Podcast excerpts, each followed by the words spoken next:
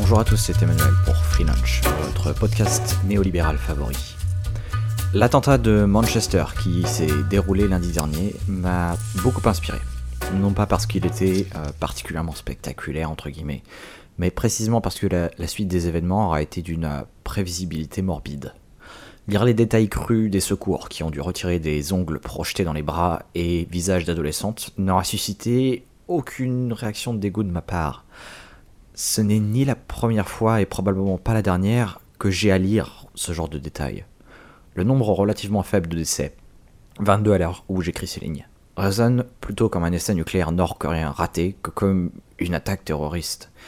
Il est vrai que ah, je peux me vanter de savoir prendre du recul sur ces situations et de pratiquement avoir un, guide euh, sur quoi dire et comment réagir en cas d'attaque terroriste. C'est un signe de ma capacité à analyser ces situations de la façon la plus froide et rationnelle possible.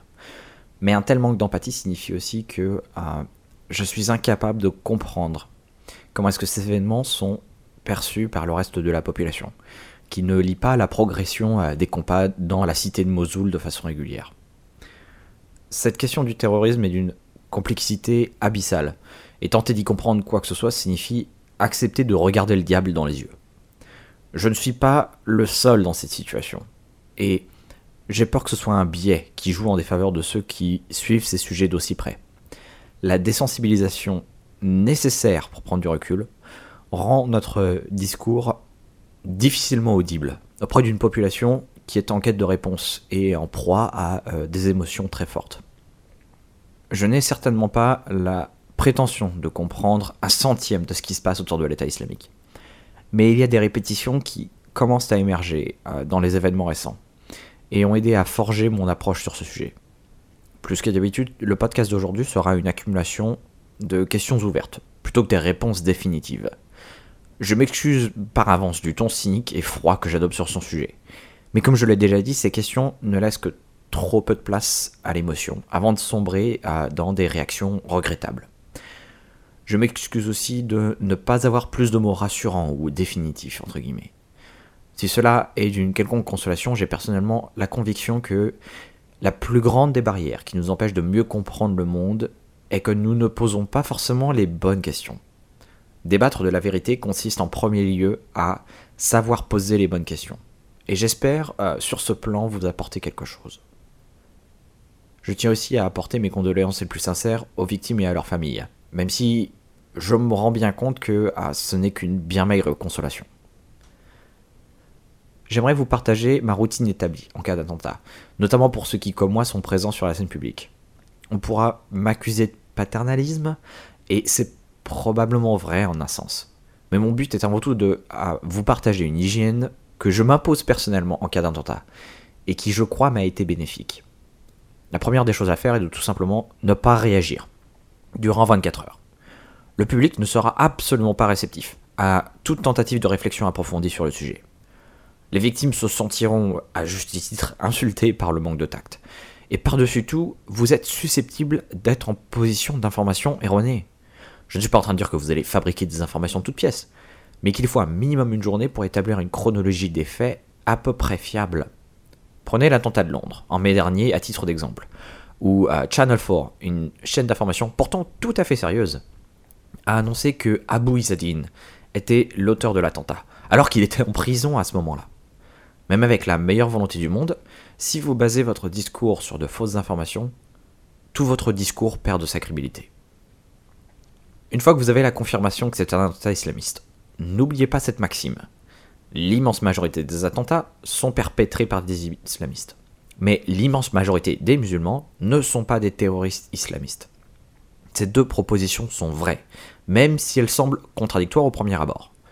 La gauche comme la droite essaient de dissoudre cette nuance cruciale dans une dichotomie ultra simplifiée de guerre sainte, entre ceux qui sont pour ou contre l'islam, ce qui, ironiquement, valide la thèse djihadiste. Je me dois de préciser euh, que je vais avant tout parler des réactions dans les pays anglo-saxons, qui sont au beau milieu euh, d'un schisme politique d'une magnitude dix fois plus grande que le nôtre. Vous avez d'un côté euh, la droite populiste de Trump, qui veut interdire l'immigration musulmane dans son ensemble, afin de préserver, entre guillemets, une nation chrétienne.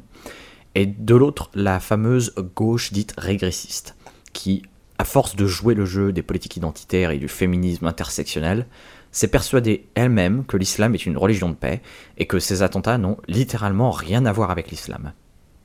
Bien entendu, la réalité est euh, beaucoup plus complexe, et je vous renverrai vers la, description du problème tel que euh, décrit par Samaris, avec sa notion de cercle concentrique.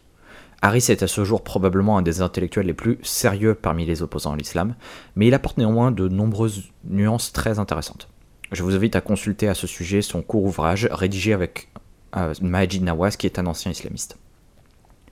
Parmi les questions que je me pose, nous avons en Europe un terrorisme qui est à la fois importé mais aussi local. La majorité des terroristes sur les dernières années sont nés et ont grandi en Europe.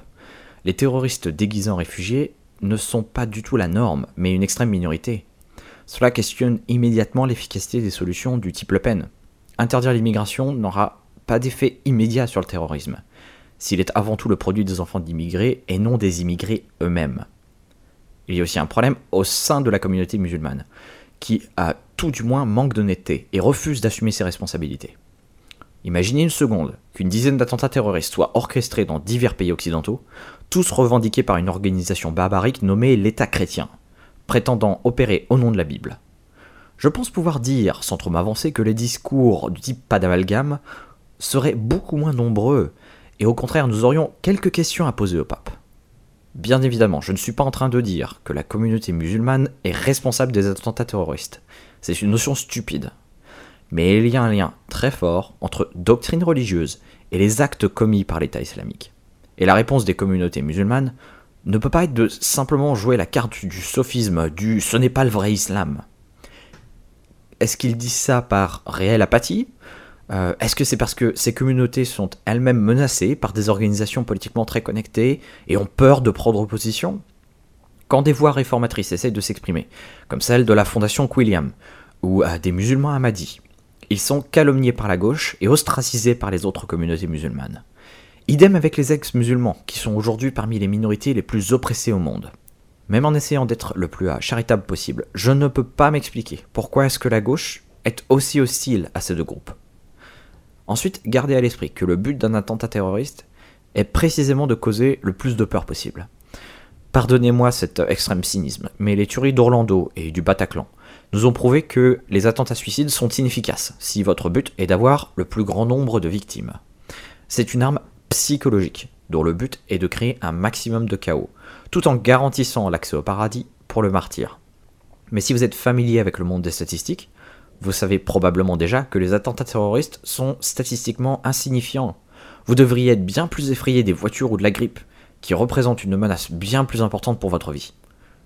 Je n'essaye pas du tout de minimiser la menace terroriste, mais d'insister sur l'idée que le terrorisme n'est pas vraiment à propos de tuer des gens, ce qu'il fait relativement mal. Nous sommes tous aujourd'hui à cran à cause d'une menace qui n'a qu'une chance infime de nous affecter personnellement. En ce sens, c'est une victoire pour les djihadistes. Une théorie que j'affectionne particulièrement est celle d'Iyad el-Baghdadi, selon laquelle le terrorisme islamiste aurait pour but de créer une mentalité binaire, où les musulmans doivent choisir entre l'État islamique et les infidèles. En orchestrant des attaques terroristes, le but est précisément d'antagoniser les populations occidentales afin qu'elles adoptent cette rhétorique et rejettent les musulmans pour les forcer à rejoindre le califat. Et c'est là où réside ma plus grande inquiétude. Jusqu'ici, cette stratégie a été couronnée de succès. Trump a été élu sur trois axes. Le terrorisme, l'immigration et le politiquement correct. Dans les trois cas de figure, je me permets de noter que la gauche a été complètement à côté de ses pompes. Il y a un cercle vicieux qui se met en place, où la gauche nie tout problème, ce qui pousse les électeurs vers le sol qui reconnaît le problème, même si ces solutions sont nauséabondes. Puisque nous sommes dans un monde de plus en plus polarisé, je ne vois pas la gauche revenir en arrière pour prendre un rôle plus proactif dans ce débat, et cela m'inquiète réellement. Pour répéter, je ne pense pas que le terrorisme en lui-même soit la menace. C'est beaucoup de spectacles, mais rien qui devrait nous pousser à rester cloîtrés chez nous. La vraie menace est que les électeurs trouvent refuge chez les populistes, parce que la gauche traditionnelle a sa tête enterrée dans le sable une mauvaise réponse est à leurs yeux mieux perçue que pas de réponse.